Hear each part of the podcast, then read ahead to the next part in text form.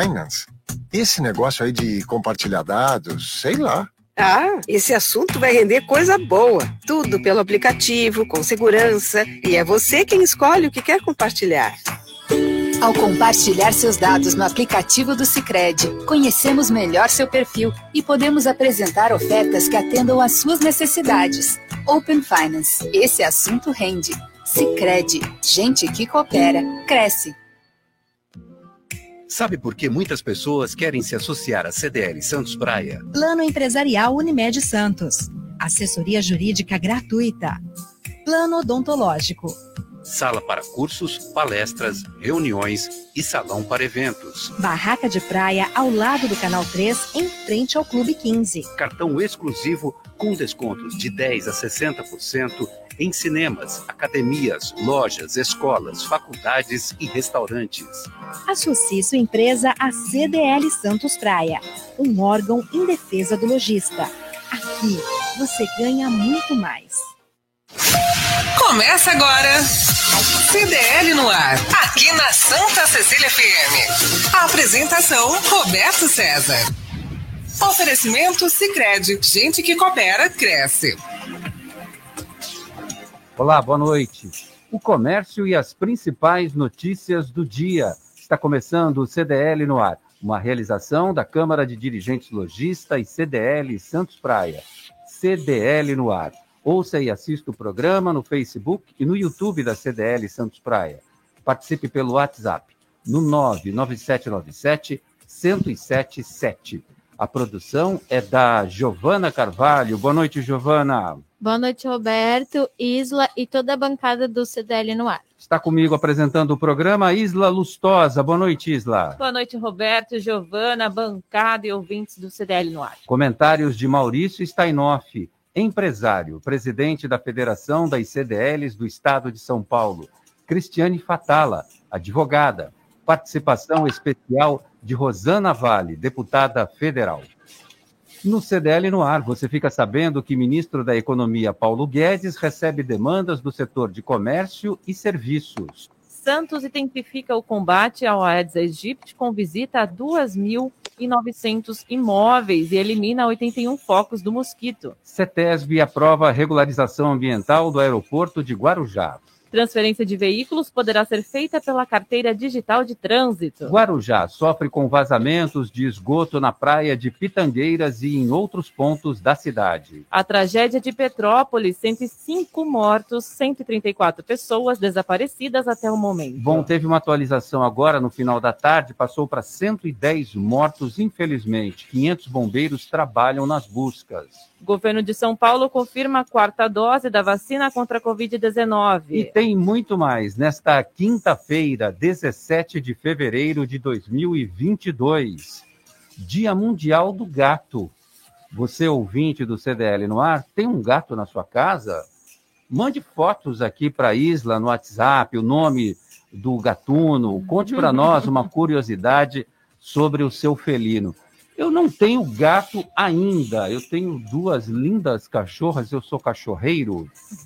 Rosana Vale, você tem cachorro também. Eu sou tem? cachorreira também. Ah, boa noite, tudo bom, Rosana? Boa noite, Roberto César. Boa noite a todos que nos acompanham. É um prazer estar aqui com você e com todas as pessoas que acompanham o CDL no ar. Prazer é todo nosso. Mas eu morro de vontade de ter um gato, viu, Isla? É que as minhas meninas, elas são muito arredias com o negócio de gato. Quando eu saio para passear na rua, elas querem pegar o gato quando pula no telhado, elas ficam. Olha, eu Loucas. tenho gato. Gato não é fácil, viu? É, Gato tem, é bem difícil, gente. tem um gênio, né? Tem, uma tem ele coisa- personalidade própria. Ele né? é diferente. É né? diferente, é diferente. O CDL no ar já começou, no clima de miau realização da Câmara de Dirigentes Lojistas. CDL Santos Praia. Maurício Steinoff, boa noite para você, tudo bom, Maurício? Microfone. O microfone dele tá fechado. Microfone. Olá, Maurício. Pronto. Tá gente? Chegou, chegou. o microfone. Chegou. Não. Tá aqui. Boa noite, Roberto, Boa noite. Giovana, deputada a Rosana, a doutora Cristiane, a todos que nos ouvem.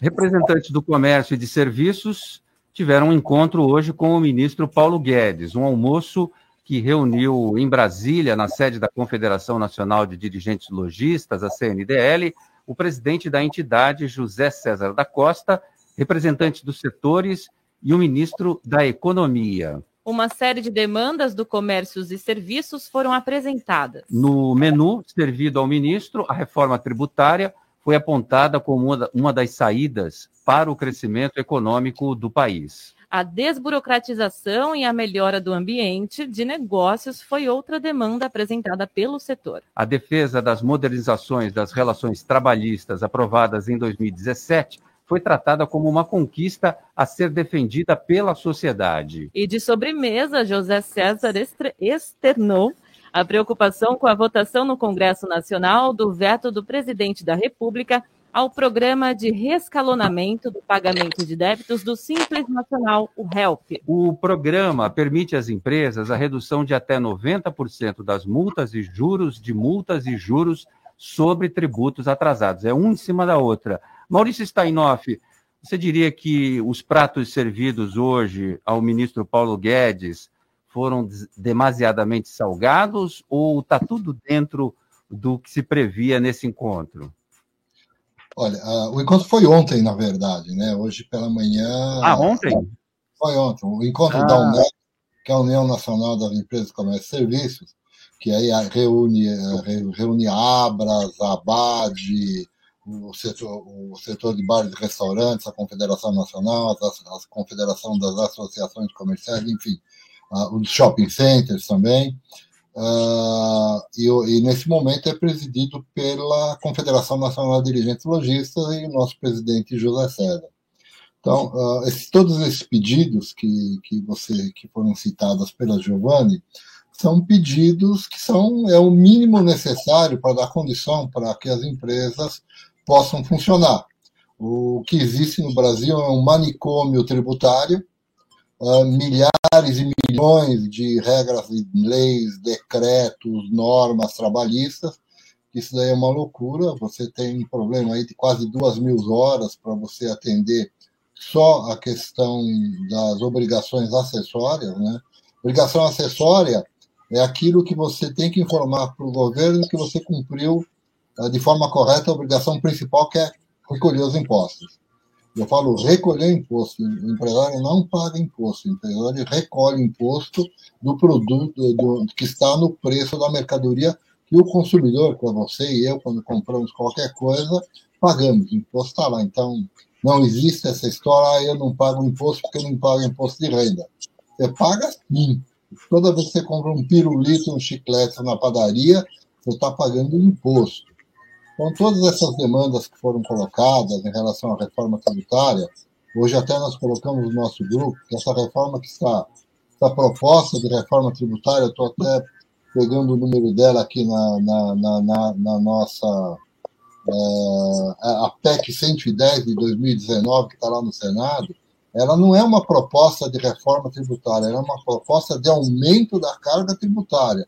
Então, quanto maior for a carga tributária, mais caro ficam os produtos e, principalmente, as pessoas de menor renda uh, pagam mais imposto. Porque quando você, quando você gasta toda a sua renda em consumo, você está pagando toda a carga tributária naquilo que você consome. Aquele que ganha mais e, e ainda consegue poupar, ele, ele paga menos imposto e ainda se ele aplicar, ainda ele recebe algum rendimento em cima do, do daquilo que ele aplica. Então, a, a os tributos no Brasil são injustos, são cobrados de forma errada, e nós temos que, de fato, pensar né, em como melhorar essa situação. E mais, hoje, as obrigações acessórias em certos tributos elas são mais caras do que a própria carga tributária, né, do que o valor principal.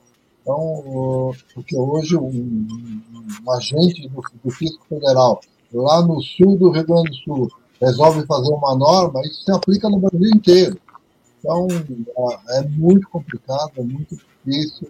A questão da, da, da do veto, então, esse veto é uma loucura, né? Você imagina que o presidente vetou o HELP, então as empresas, se esse veto não for derrubado até dia 31 de março agora, as empresas que não, que não, que não puderam se, se beneficiar do réu, as empresas do simples serão, não poderão é, optar pelo simples, serão desenquadradas. E o sujeito teve dificuldade de pagar o imposto, vai ser desenquadrado do simples, vai aumentar ainda mais a burocracia dele, aumentar mais ainda a carga tributária, aí nós vamos criar aí uma, uma, uma, uma funerária de, de empresas que estão no simples. Então, o assunto é muito longo, eu vou encerrar a minha fala por aqui, mas eu posso dizer o seguinte: nós vivemos num país que não tem política tributária.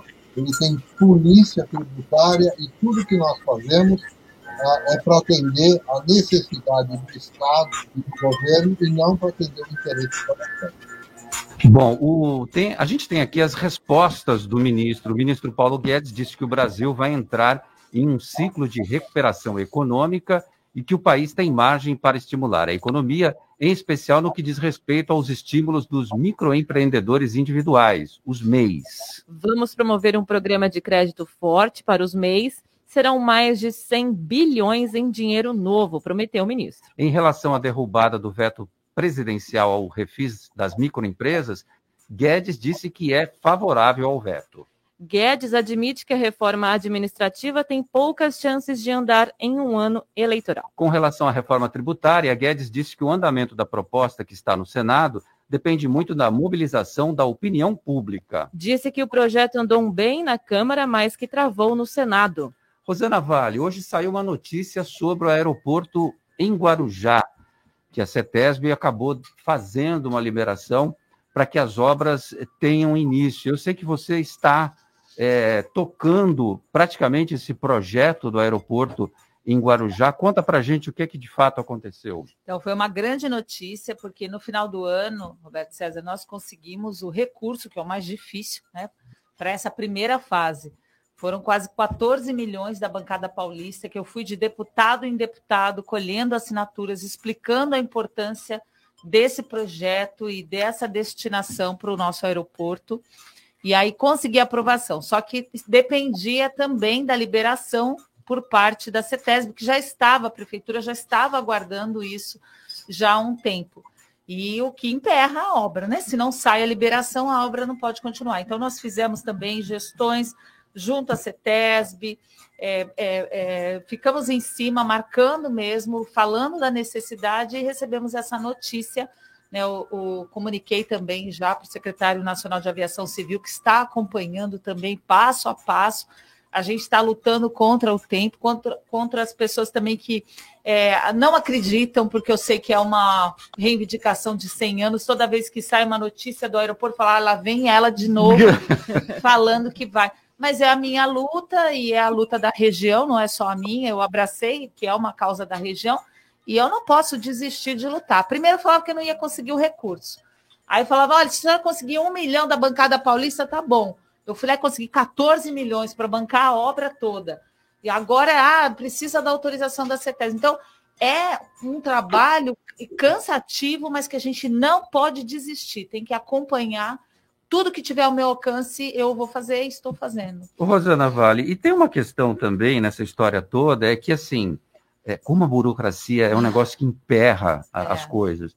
É, eles levaram um tempo para avaliar tudo e chegaram à conclusão que não precisa de licenciamento pois com é. avaliação de impacto ambiental. Ora pois é, bolas. Dizer, e você sabe que nós votamos isso na Câmara há um tempo atrás e começaram a criticar e falar: ah, não, está liberando tudo. Não era. Às vezes a gente sofre muito na Câmara com as votações, que como elas chegam para a opinião pública, né?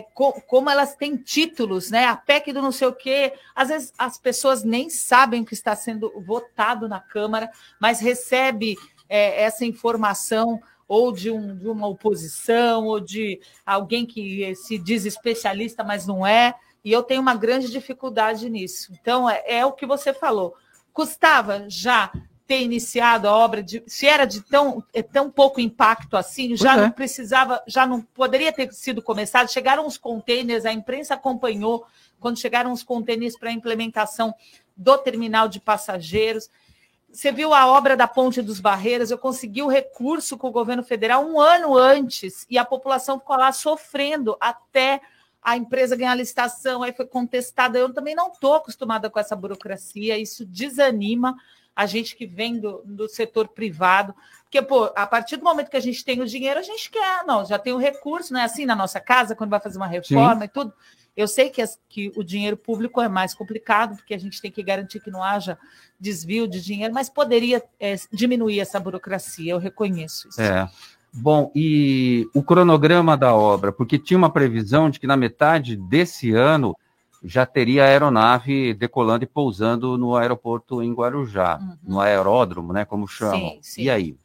Continuo nessa expectativa, cobrando tanto da Infraero, que está lá, responsável Adriana Lopes, da Infraero, que veio para implementar é, essa primeira fase, continuo cobrando também do secretário nacional, Rony, e eu tenho que acreditar. E tudo que depender de mim, eu, tô, eu, falo com eles quase que diariamente sobre essa questão, comemoramos essa vitória aí dessa permissão, dessa autorização da CETESB, e agora é acompanhar a obra. Bom, Dinheiro tem e tem que fazer a obra. Você disse que as pessoas não acreditam, não acreditam mesmo. Eu sei, com razão. E, é. e, falam do, da ponte, do túnel sim, e do aeroporto sim, sim. com o mesmo assim desdém. Desdém assim, ah, estão cansadas, eu entendo, né? Estão cansadas de. Eu mesmo, quantas vezes eu não fiz matéria lá no aeroporto falando que ia sair há 10 anos e não saía, não saía, não saía, trocava governo, aí vinha outro mas agora eu estou do outro lado e o meu papel é não deixar que isso aconteça.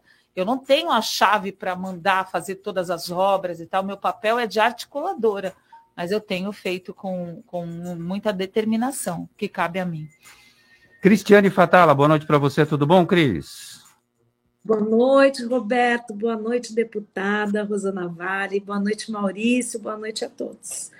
Sempre bom, bom estar aqui com vocês. Ah, é bom demais ter você também aqui conosco na nossa bancada. Bancada virtual para você no dia de hoje, mas seja muito bem-vinda. Em Guarujá, Cris, está acontecendo um negócio que eu chamo de show de horror. Vazamentos de esgoto na praia que agora viram alvo do Ministério Público. A Prefeitura de Guarujá multou em R$ 107.972,87 a Companhia de Saneamento Básico do Estado de São Paulo, a Sabesp, por vazamento de esgoto na praia de Pitangueiras. Existem outros pontos do município que também merecem atenção especial. Os vazamentos de esgoto na cidade podem causar riscos à balneabilidade das praias e, consequentemente, à saúde das pessoas. A Água Viva, uma associação sem fins lucrativos e representante da sociedade civil, sugere ao Ministério Público do Estado de São Paulo a abertura de inquérito civil para apurar responsabilidades. O documento possui inúmeras fotografias, vídeos em detalhes sobre cada ponto de vazamento no município. Ô, Cris, não dá para é, tolerar esse tipo de situação. Praias lindas no Guarujá, e aí você tem lá, eu vi uma foto hoje, está publicada no Jornal Diário do Litoral, uma imagem horrível, assim, com, com uma mancha de esgoto ali, é, e que isso chega até o mar e, e vai contaminando as pessoas, uma questão de saúde, uma questão sanitária, Cristiane.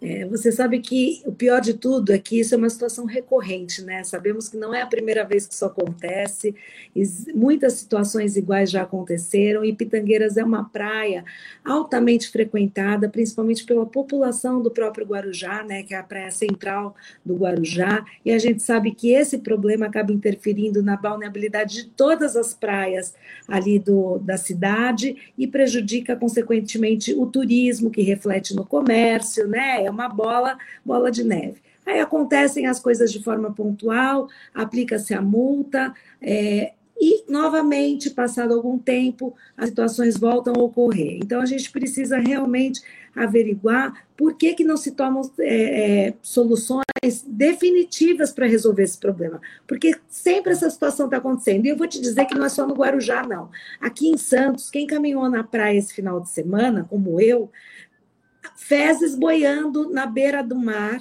é, assim, todas as pessoas tendo que desviar das fezes, tamanha quantidade de, não sei de onde vem, se é um problema também do esgoto, se o problema é, infelizmente, é, da grande quantidade de moradores de rua, né, que acabam não tendo um local apropriado para fazer suas necessidades e acabam se utilizando do mar, se são os cachorros, que eu sou super a favor do trânsito dos cachorros pelas praias, mas sabemos que a, é, a responsabilidade do tutor desse cachorro, né, para que esse animal infelizmente, não defeque nas nossas, na, na nossa praia. Peraí, Cris, Cris é, é, eu também sou favorável, eu, eu votei, eu fiz, eu gravei um vídeo para o cachorro na praia.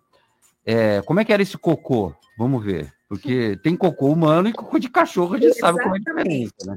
Esse é que é o problema vários tipos, Roberto. Aí complicou. Nada, sabe, na cidade, você encontrava vários tipos, óbvio que a gente identifica, né, o cocô humano e a é. diferença, é. o, é. Vezes do animal, mas o, o, grande problema é que era bem diversificado. Então, isso está acontecendo no Guarujá, ali na Praia de Pitangueiras, por um problema realmente é, de saneamento ali, mas aqui na nossa cidade de Santos, nós vemos isso de forma recorrente também. Então, há que se criar regras, não adianta só aplicar multas, as multas são pagas, a gente sabe que existem recursos para reduzir as multas ou para deixar de pagar as multas, e infelizmente não se dá uma solução definitiva para esse problema. Há que se realmente a, a, a população fazer uma cobrança ostensiva para que essas situações sejam resolvidas e não impeçam a, o cidadão comum de frequentar a sua praia, de ter o seu momento de lazer. Ô Maurício Steinoff, é recorrente essa questão do vazamento, principalmente lá, lá em Guarujá. Não é a primeira vez que isso acontece. A Sabesp não detém uma tecnologia para evitar que esse tipo de coisa aconteça? Aí a gente está falando de vazamento na praia de Pitangueiras, a Água Viva já identificou em outros locais é, na cidade, em Guarujá, que também tem esses vazamentos. Pô, uma empresa que só trata de água e esgoto, não teria que fazer, tomar uma providência, o cara se debruçar em cima do negócio e falar: eu vou resolver isso aqui, não vai vazar nunca mais. Ao microfone, Maurício. Desculpe, eu desliguei o microfone para não interferir na, na no bem, comentário. Ah, olha, eu desconheci esse, esse, problema do Guarujá, mas eu posso dizer que, de forma geral, nós temos um problema muito sério, não só no Guarujá, mas ah, no Brasil de forma geral, aqui em São Paulo. Ah, o mapa de, de, de, de, água e esgoto das cidades é um emaranhado ah, que poucas pessoas conhecem. Então, qualquer ação do poder público, seja de, de, da companhia de eletricidade, da companhia de, de telefone, enfim, qualquer intervenção pode uh, afetar aí o, o, a água, o esgoto. É claro que não tem o mesmo sentido, mas você veja o caso do, do Tatuzão aqui em São Paulo, que destruiu uma, uma galeria de esgoto e causou até agora causa um problema para a cidade de São Paulo. Então, o que falta, eu acho, numa, numa empresa como a Sabesp, que não é uma solução fácil, é um mapeamento correto da, da, do, do, da, da rede de esgotos, da rede de água, para que quando haja uma intervenção, a prefeitura saiba exatamente o que autorizar, onde autorizar e como autorizar. Bom, é, a gente espera providências urgentes. E antigamente, eu não sei, a Sabesp tinha respostas mais rápidas. A gente tentou conversar com eles hoje e até agora não tem nenhum é, resultado sobre esse questionamento que foi feito para eles. Se liga no WhatsApp da Santa Cecília FM. 99797-1077. QDL no ar. Com a Isla Lustosa. Fala, Isla. Quem está por aí? Ó, o João Luiz está aqui, mandou um áudio para gente. Hein? Fala, João. Boa noite. Boa noite, CDL. O João, motorista de aplicativo. Deputada Rosana, ontem o presidente da CT de Santos falou que o aumento da passagem na cidade de ônibus ocorreu devido à evasão dos passageiros para o transporte por aplicativo. A senhora concorda com isso Ou acha que, na verdade, essa evasão acontece pela incompetência e pelo péssimo serviço que tanto a CT quanto a prefeitura prestam para a sociedade? Queria a opinião da senhora sobre isso. Uma boa noite a todos. Bom, o Antônio Carlos Gonçalves, presidente da CET, o FIFI, esteve aqui no programa ontem. Ele fez uma explicação é, bastante grande até sobre a questão do reajuste dos 30 centavos. Um, um dos motivos uhum. era a evasão de passageiros, de 2 milhões antes da pandemia para 1 milhão e, e 200 mil passageiros no pós-pandemia, nessa do abre e fecha e tal. E deu algumas justificativas até plausíveis, fala até do aporte que a prefeitura é, faz, né, e, e, que todo mundo é, é, também faz, outras prefeituras também fazem, e tem um projeto lá em Brasília que é para o governo federal é, fazer um aporte de 5 bilhões, se eu não me engano, para cobrir essas prefeituras e, e, esse repasse dessa diferença da, do preço da passagem, porque o Fifi disse que a, a passagem, o valor seria de seis reais se não tivesse esse, essa contrapartida da prefeitura. Mas o ouvinte pediu sua opinião. É, eu não eu não estou acompanhando. É, é lógico que as justificativas da empresa são várias, mas eu sei que a passagem está cara e que a população recorre realmente aos aplicativos, com razão. Porque se eu chego mais rápido pelo aplicativo e é um, só um valor um pouquinho a mais divido com um colega, por exemplo, Verdade. então a população está buscando alternativas. O custo é alto. Eu, quando repórter, também nos aumentos, é, entrevistava sempre os representantes da CT e a gente sabe as justificativas. Né? Tem menos passageiros, tem muitas pessoas da, é, com mais idade que têm a passagem é, é, facilitada, o, transporte gratuito. Então, a gente é, lamenta, porque cada. A gente sabe quanto pesa no bolso, né? Fala 30 centavos, mas a conta que a população faz não é essa. É quanto ela vai gastar por mês, é quanto ela vai deixar de, é, às vezes, até na cesta básica, o que vai interferir realmente é bem complicado. Bom, Rosana, e falando de. A gente falou do aeroporto, vamos falar agora de ponte e de túnel, porque na semana passada o governador João Dória estava bem irritado, nervoso mesmo, é, e foi exatamente no dia em que o ministro Tarcísio de Freitas estava aqui em Santos, na prefeitura de Santos, conversando com o prefeito sobre o projeto de desestatização do porto. E aí é, veio com um pacote é, bem robusto de obras para a cidade, que incluem também essa questão da mobilidade. O que, que você traz de novidade para a gente lá de Brasília sobre a questão da ponte ou do túnel ou dos dois? Então, é um ponto que já está resolvido, na minha opinião. No, no começo dessa discussão, que já é antiga, né? Nós é, fizemos seminários, eu fiz audiências públicas em Brasília, porque na minha cabeça também, enquanto se dá para fazer os dois, a ponte e o túnel é melhor. Mas não é possível. É, o, o governo federal, que responde pela área portuária, é contra a implantação da ponte, porque ela atrapalha as manobras dos navios, está provado por técnicos, engenheiros de segurança portuária, então não é viável. E o ministro é, veio aqui na ocasião falar sobre essa inclusão da obra do túnel submerso no processo de desestatização do porto, ou seja, quando a empresa ganhar a concorrência, ela vai ter a obrigação de fazer essa obra, que vai estar no pacote do leilão, 16 bilhões. Então, eu, é, em minha opinião, o que aconteceu foi um, mais um palanque político aproveitando a presença do ministro aqui para falar: olha, temos o dinheiro para construir a ponte e o governo federal não dá autorização. O que não é verdade. Não é o dinheiro vai sair do público, vai sair das pessoas, porque isso está condicionado à prorrogação do contrato da é, Por mais então, 30 anos. Por mais né? 30 anos. Inclusive, é o pedágio um mais pedágio, né? Exatamente, é o pedágio mais caro do Brasil.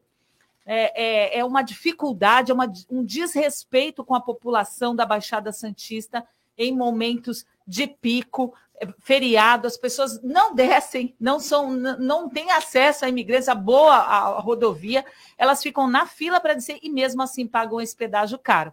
Ou seja, não é bem assim, não é, não é esse discurso do governador que cola. Agora, chegar uma época de usar isso como palanque eleitoral, é, eu não concordo. e, e já os empresários da área portuária, é, as pessoas que utilizam que, as manobras dos navios, não, não acham viável. Nós fizemos diversas discussões é, em Brasília a respeito desse assunto. Eu não sou especialista, eu não sou engenheiro, mas eu fui buscar essas informações. Bom, tem mais ouvinte aí, Isla? Tem mais ouvinte aqui. Falando de mobilidade, né? Tem mais uma pergunta aqui para a deputada Rosana Vale, do Fernando de Mongaguá. Ele pergunta assim: por que a deputada não faz uma luta para o transporte público e mobilidade urbana do VLT no litoral sul para acabar com esta máfia do transporte público na região? Como é o nome? Fernando de Mongaguá. Fernando, um abraço para você, obrigada por você me acompanhar. É uma luta que a gente faz sim. Inclusive, quando foi o anúncio da segunda fase do VLT aqui, eu defendi que, o VL, que a segunda fase deveria ser para a área continental de São Vicente, extensível depois para as cidades do litoral sul, porque eu sei que ali é a demanda, é a verdadeira necessidade, é onde as pessoas que é, diariamente precisam vir aqui para a parte insular, para trabalhar, tudo. Então, se eu fosse é, é, ter, se eu tivesse o poder de decidir, a minha segunda fase seria lá. E a gente tem lutado por isso, né? constantemente pedido reuniões, feito reuniões, faço vídeos, vou lá no local, acompanho. É, e eu sei que a gente tem uma dificuldade aqui de é, é, coordenar as cidades, porque não tem muro dividindo as cidades, o, a, o transporte passa por todas as nossas cidades da região, pelas cidades da Baixada, pelas cidades do Litoral Sul, e é preciso uma solução metropolitana. Em todos os lugares que eu viajei fora do país, até conhecendo modelos de mobilidade, tem que ter essa integração. Senão não adianta, fica o serviço pela metade. A cidade resolve o seu problema, mas ela não, não colhe os resultados, porque vai a, a, a população da outra cidade vai é, trazer para cá os problemas. Então, tem que ter solução metropolitana. Rosana, em relação ao VLT, que o nosso ouvinte lembrou, o Fernando de Mongaguá, é, me, eu tenho uma dúvida em relação à Ponte dos Barreiros. A Ponte dos Barreiros, é, através de você, com o presidente Jair Bolsonaro, conseguiu aquela verba para resolver 100% o problema da Ponte dos Barreiros, que estava lá com problema de corrosão, de estruturas metálicas, de concreto, de certo. assoalho, tudo. Certo. Então está sendo feita a obra, está indo bem, obrigado. Mas eu me lembro que tem um ramal ferroviário que precisa ser instalado e, e, e junto à ponte para suportar a passagem do VLT para chegar na área continental de São Vicente. Nesse pacote de obra, não está previsto isso, né? Não, está é, a recuperação completa da Ponte dos Barreiros. O que a MTU, o que o Estado deveria aproveitar?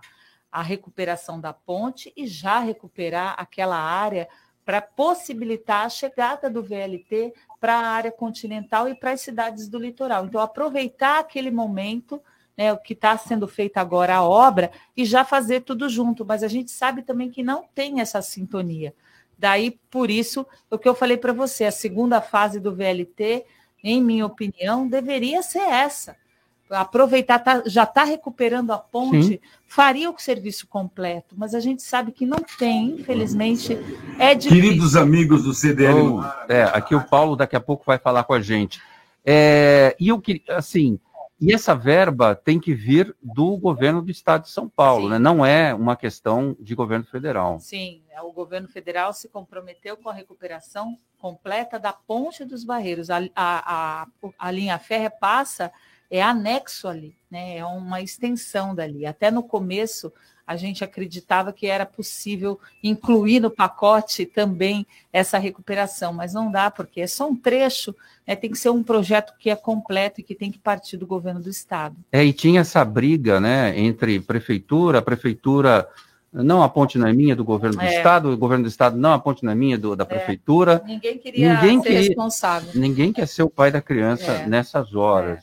E aí, agora, bom, então, mas o governo de São Paulo também não se manifestou até agora sobre esse é, essa extensão, esse apoio, esse suporte, vai ter viga? É, diz sei... que vai. As reuniões que eu tive né, com o secretário de Logística diz que vai. João Otaviano? É, o João Otaviano diz que vai ser, sim, recuperado. Estou aguardando. Como diz também que a curva do S ia ser duplicada, e eu estou aguardando. Como é que ficou a história da curva do S? Eles resolveram de uma forma precária. Eles pegaram um trecho do acostamento Nossa. de um lado, pegaram do outro, fi- fizeram uma terceira via, um puxadinho, e assim Aí acharam que resolveu. resolveram o problema. Mas eu sei que a promessa do governo do estado era da duplicação da curva do S, ali nos horários de pico. É, é um tormento para a população que se utiliza daquele loca- local ali. Muito bem. Bom, Isla, hoje teve tempo nublado, fez um pouquinho de calor de manhã, depois teve uma chuva fina que não chegou nem molhar o chão. Como é que fica a previsão do tempo para amanhã? Olha, amanhã o tempo vai ficar nublado, hein? Deu até uma chuvinha, chuvinha agora à tarde, E deu né? uma viu? esfriada Deu uma também, viu? esfriada. Caiu um pouquinho a temperatura. Mas, de acordo com o clima-tempo, a temperatura vai estar quentinha amanhã, tá? 28 graus, a máxima e mínima 22. E probabilidade de chuva de 90%, então pancada de chuva amanhã. Muito bem. Transferências de veículos poderão ser feitas pela carteira digital de trânsito. O recurso deverá estar disponível em março para quem baixou e fez o cadastro no aplicativo do governo federal. Nesse sistema, não será mais necessário ir ao cartório ou realizar os procedimentos de compra e venda utilizando documentos em papel. Em vez disso, será possível fazer a, a transação, melhor dizendo, pelo app. Outra obrigação é que o Departamento de Trânsito do Estado, DETRAN, tenha aderido a um novo sistema. A vistoria continua obrigatória, devendo ser realizada no Detran, no estado do comprador, Cris Fatala. Bom, tecnologia está mandando na nossa vida agora, não tem jeito, não é? Tem muita gente que reclama ainda, Cris, que paga o licenciamento e não recebe aquele papel, tipo papel moeda e tal. E fala, pô, mas se eu tô, não recebo mais, por que, que eu estou pagando se é virtual? Me explica aí, Cris, você que é advogada. Me defende. Na realidade, as pessoas estão muito ligadas ao sistema antigo, né? E nós brasileiros estamos tão acostumados com a burocracia, né?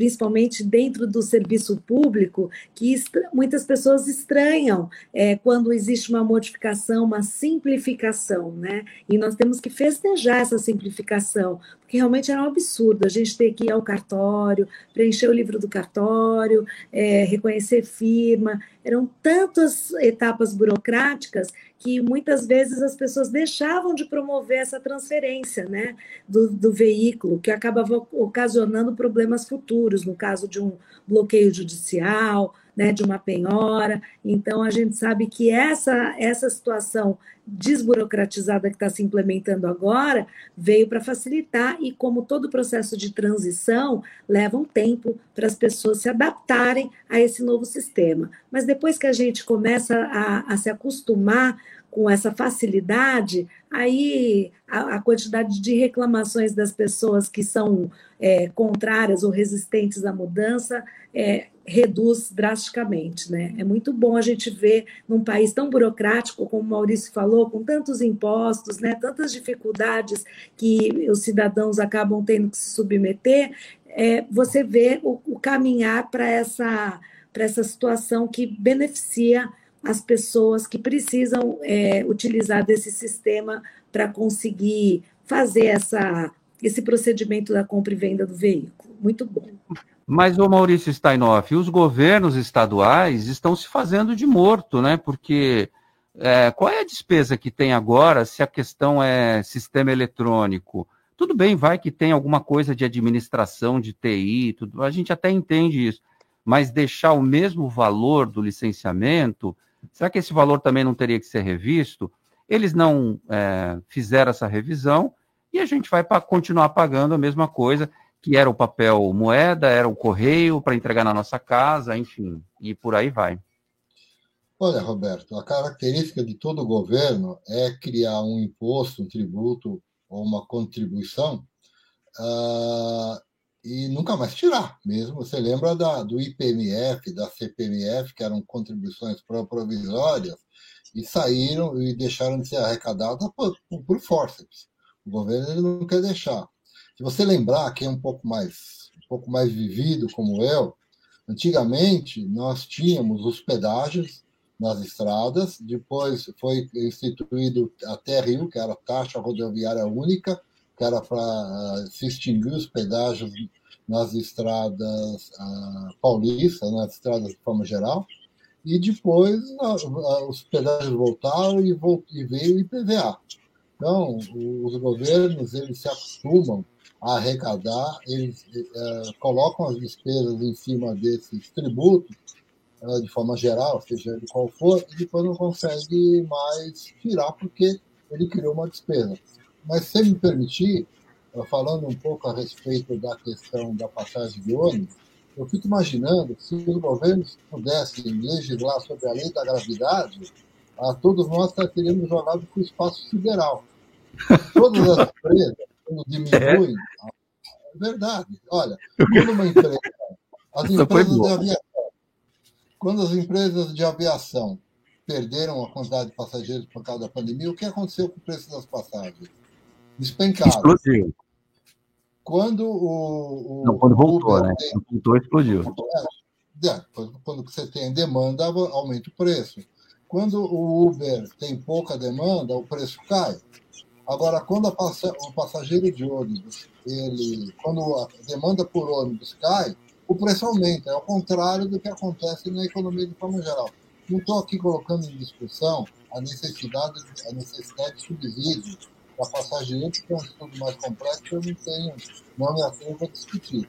Mas eu posso dizer, né, tudo aquilo que o governo arrecada, ele não quer mais deixar de receber ele precisa desse dinheiro porque ele começa a gastar em cima daquilo. Então, uh, e ele tira o dinheiro da onde? Do bolso, do bolso de todos nós.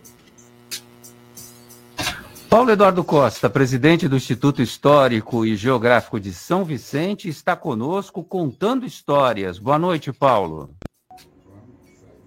Queridos amigos do CDL no ar, amigos da Rádio Santa Cecília, Nicolau Beide, Roberto César, Giovana e todos que estão participando na bancada. Hoje eu vou falar sobre Vicente de Carvalho. Ele nasceu em Santos em 1866 e 20 anos depois já se formava na Faculdade de Ciências Jurídicas e Sociais da Faculdade de Direito de São Paulo, Largo São Francisco.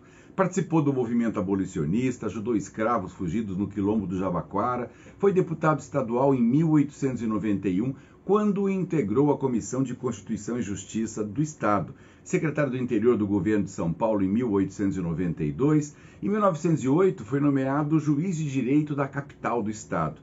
Em 1914, passou a ministro do Tribunal de Justiça. Em 1921, escreveu uma carta pública ao presidente Epitácio Pessoa, que visitava Santos, contra a privatização da orla e em favor da sua preservação. Como jornalista, teve uma atuação em diversos jornais da região, entre eles a Tribuna, o Jornal, o Diário de Santos e o Diário da Manhã, tão importantes à época. Poeta lírico, ligou-se desde o início ao grupo de jovens poetas de tendência parnasiana. Em 1911, ascendeu a Academia Brasileira de Letras, ocupando a cadeira 29 do patrono Martins Pena. Cognominado Poeta do Mar, deixou nos escritos Ardências, Relicário, Rosa, Rosa de Amor, Poemas do Mar, Versos da Mocidade e Poemas e Canções. Esta última, a mais importante homenagem prefaciada por Euclides da Cunha, o grande escritor. Foi casado com Ermelinda Ferreira Mesquita e teve 13 filhos. Faleceu em Santos em 1924. Um abraço a todos vocês e até a próxima semana. Obrigado, Paulo Eduardo Costa, participando com a gente no Dicas CDL no ar. Baixe o aplicativo CDL Santos Praia, disponível nas plataformas iOS e Android. E acompanhe ao vivo o CDL no ar. CDL Santos Praia e o projeto Caça Talentos. A ideia é aproximar as empresas que estão com vagas abertas e os candidatos que estão à procura de uma recolocação no mercado de trabalho. As empresas poderão enviar as vagas e os candidatos o currículo para o WhatsApp da CDL Santos Praia no 13 974163946 ou pelo e-mail cdl@cdlsantospraia.com.br. Após o recebimento dos currículos, os candidatos passarão por algumas etapas de seleção e treinamento. O projeto Caça Talentos é uma realização da CDL Santos Praia. CDL no ar. Oferecimento Sicredi. Gente que coopera cresce.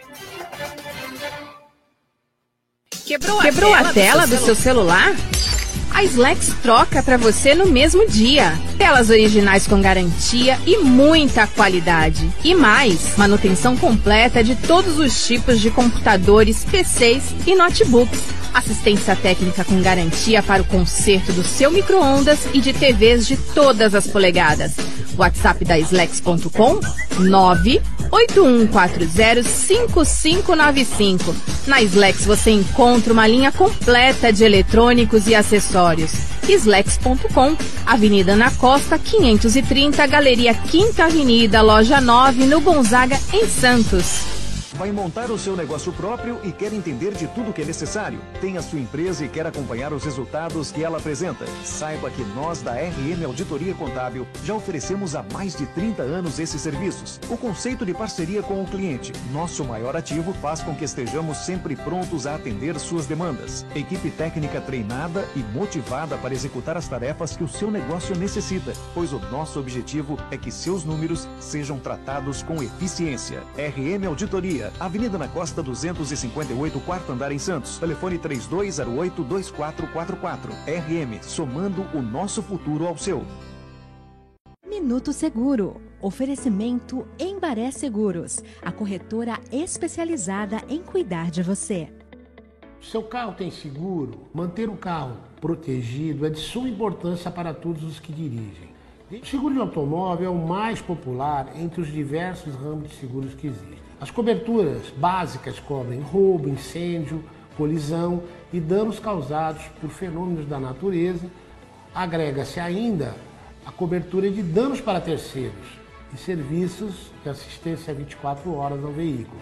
Ter seu seguro, neste momento, é um alívio para o seu bolso e para a sua consciência. Consulte um corretor da Embaré, tire suas dúvidas e fique seguro. Minuto Seguro. Oferecimento Embaré Seguros, a corretora especializada em cuidar de você. Cuidar de você. C. CDL no ar. Oferecimento Sicredi. Gente que coopera cresce. Estamos de volta com o CDL no ar até às sete da noite. Tem informação, prestação de serviços. Os nossos ouvintes participam e fazem perguntas. Giovana Carvalho, como é que está a internet aí? Tem ouvintes comunicando com a gente no Facebook e no YouTube? Pelo Facebook, o Ed Fraldinha e o Alcides Catarino estão desejando uma boa noite, um bom programa. Pelo YouTube, Marcelo Moura desejando uma boa noite. E o nosso presidente Nicolau Obeide desejando boa noite, deputada Rosana, meu presidente Maurício e Cris. Beijos e Palmeiras continua sem Mundial. Ah, meu Deus do céu, como é, inconvi... como é inconveniente esse meu chefe, viu? Um abraço, Nicolau. Ah, Nicolau, vai dormir. Ô, Isla, conta pra gente. Quem tá aí Ó, no de WhatsApp? Fraldinha também tá aqui no WhatsApp, hein? Ih, Tá vai em em todo lugar. tudo. É, Ele ele tá em todo acompanha, lugar. Ele acompanha. Muito bom. O Henrique Júnior perguntou aqui para a deputada, é, ele quer saber se ela já se recuperou totalmente do problema de saúde que ela teve. Já sim, Henrique, estou zerada, já trabalhando com toda a força, mas passei um sufoco realmente muito grande, quase morri de infecção urinária, tive pielonefrite, mas graças a Deus estou curada. Obrigada pela preocupação. Muito bom. Ai, que bom. A Neide está aqui mandando boa noite a todos também. Boa noite a todos do Fernando Vale, falando que a Rosana Vale me representa. Ah, e ele não é meu parente. É, né? ele- ele faz questão de dizer isso. Não é mesmo, é só coincidência de sobrenome. E Um abraço para ele. Boa Fernando. noite. Boa noite aqui do Pedro também. Ele mandou um áudio aqui pra gente. Pedro da Praia Grande. Fala, Pedro. Boa noite, Roberto César. É o Pedro Teixeira de novo. Fala, Tudo Pedro. bem? Todo mundo Tudo bem? bom, tudo. Não perco nenhum programa de vocês. Isso é muito bom. Já que se falou em cartório, por que também não acabam com essa faturação é, de ladroagem? Quando vai alguém fazer um. é, como que fala? Autenticar um Quando alguém documento. da família que tem que fazer a Ah, o atestado lá, de óbito. se a metade do que tem fica para o cartório, para o governo, e você vai registrar, você como um imóvel, para registrar você paga também quase a metade do, do valor do imóvel. E É. quando isso vai acabar? Você tem uma ideia para falar? É, ô, Cris Fatala, testamento, a taxa é tudo isso mesmo que o Pedro falou da Praia Grande? Eu acredito no Pedro, nosso ouvinte aqui de todos os dias. Tem essa taxa elevadíssima aí, como ele falou, de 50%? Conta pra gente, Cris. Não, não é uma taxa de 50%, mas é uma taxa alta, sim.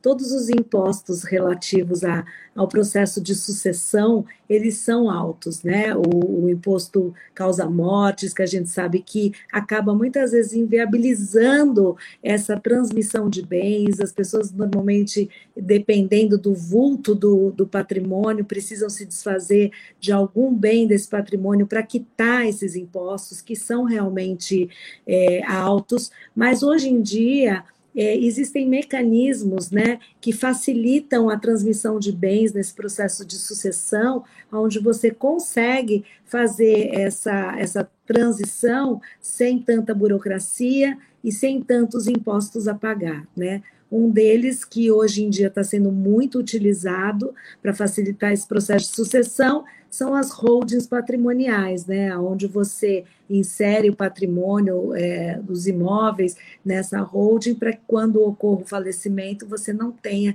esses encargos de tributos tão altos como num, num processo de inventário. Ô Cris, segura aí, porque o Pedro está corrigindo uma informação aqui. Fala, Pedro. Eu não disse testamento, é que, é que eu não soube explicar. É, inventário, eu quis dizer.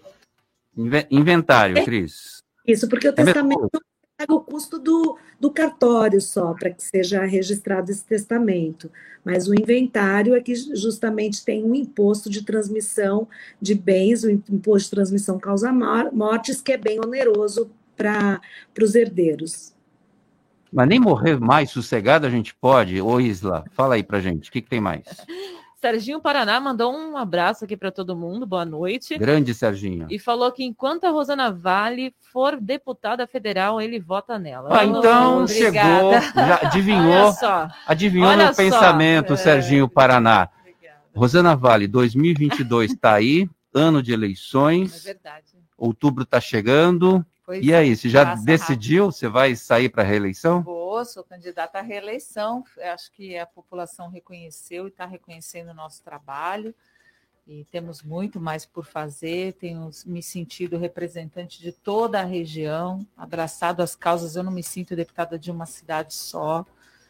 Quem acompanha meu trabalho sabe que eu lutei e luto por todas as cidades que eu represento com respeito aos moradores.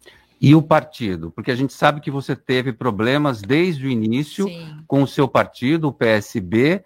E aí, já fizeram as pazes? Você pretende mudar de, de legenda? É uma situação difícil, porque nós temos 35 partidos e é difícil. É muito partido, é não é, muito É partido, todos têm um dono. É, é, é... Você se identifica com algum partido? Não, assim, assim, eu, eu, eu me considero de centro e às vezes de centro-esquerda, mas é a orientação do partido que não pode é ter esse peso, esse cabresto, sabe? Há de se respeitar a história de cada pessoa. E os partidos têm que refletir sobre isso. Quando eu entrei para a política, eu já tinha uma história. E eu mantenho, se eu olho assim dos partidos, eu tenho muito do PSB, eu voto. O problema é que só, fi, só ganha repercussão quando eu voto diferente. Quando eu voto igual, ninguém fala nada. Né? Importante é que a, a, a nossa história, eu sei por que, que a população votou em mim. A população votou em mim porque me conhecia, conhecia meu trabalho, a minha coerência, a minha ponderação e o meu equilíbrio. Então, eu não posso fugir dessa história e tenho que enfrentar sim. Enfrento. Quando eu tenho uma opinião diferente, eu mantenho a minha opinião. Eu voto no que eu acredito que está certo. Eu não concordo com essa oposição pela oposição. Às vezes eu ouço lá no Congresso, ah, o projeto é bom, mas é da oposição, ou mas é da situação, então a gente Pior não é que pode tem apoiar. muito disso, tem, não é? isso é horrível.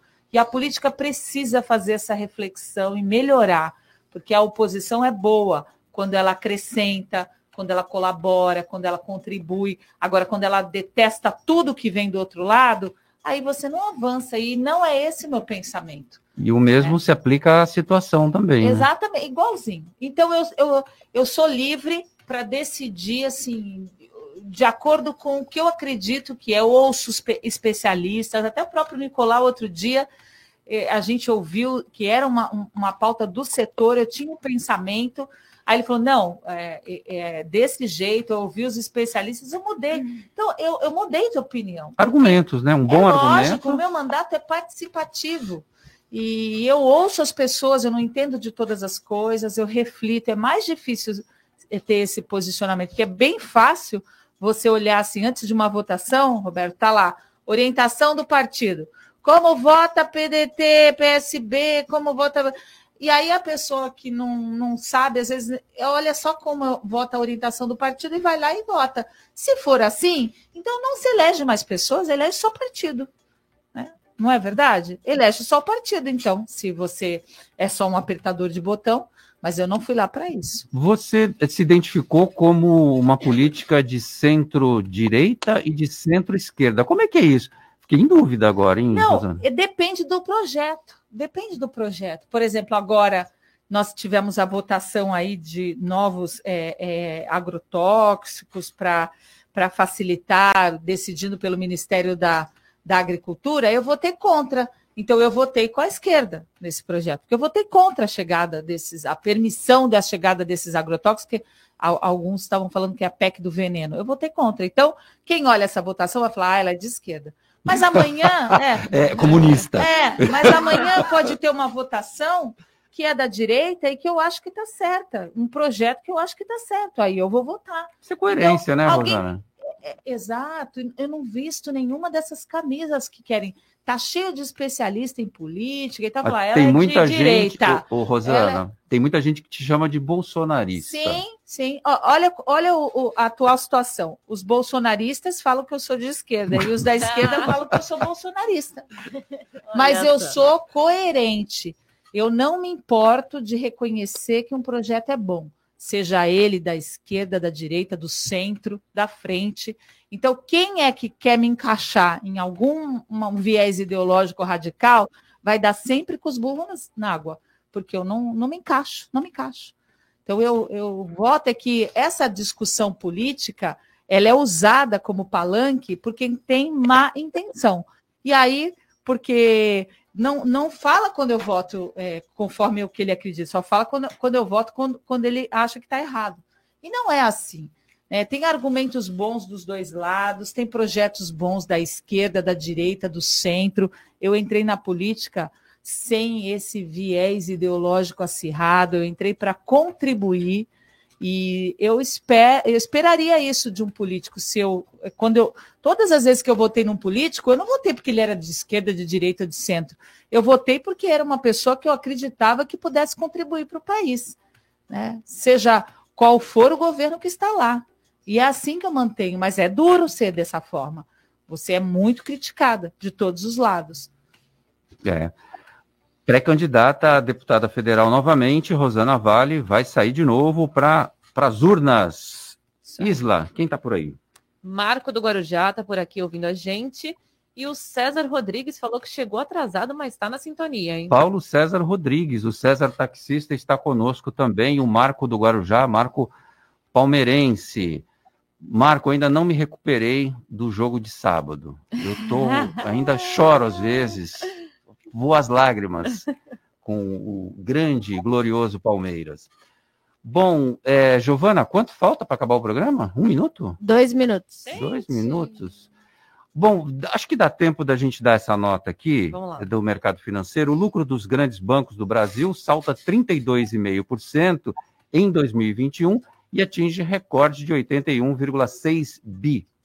Trata-se do maior valor nominal para um ano, considerando os resultados de Itaú, Bradesco, Banco do Brasil e Santander, segundo a Economática. Os valores, em valores ajustados pela inflação, foi o quarto maior já registrado no país. Maurício Steinoff, 30 segundos para o seu comentário, que eu quero ouvir a Cris Fatala também.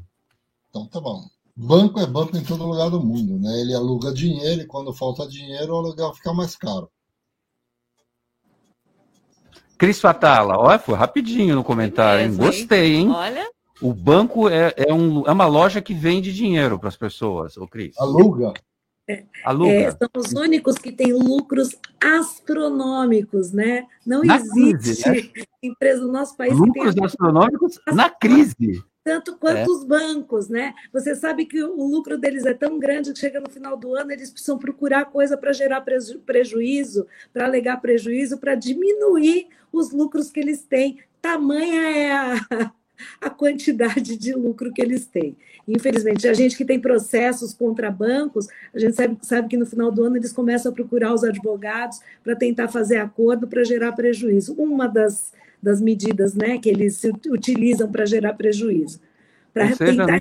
um pouquinho o lucro. É. Cristiane Fatala, obrigado pela sua presença no programa. Maurício Steinoff também.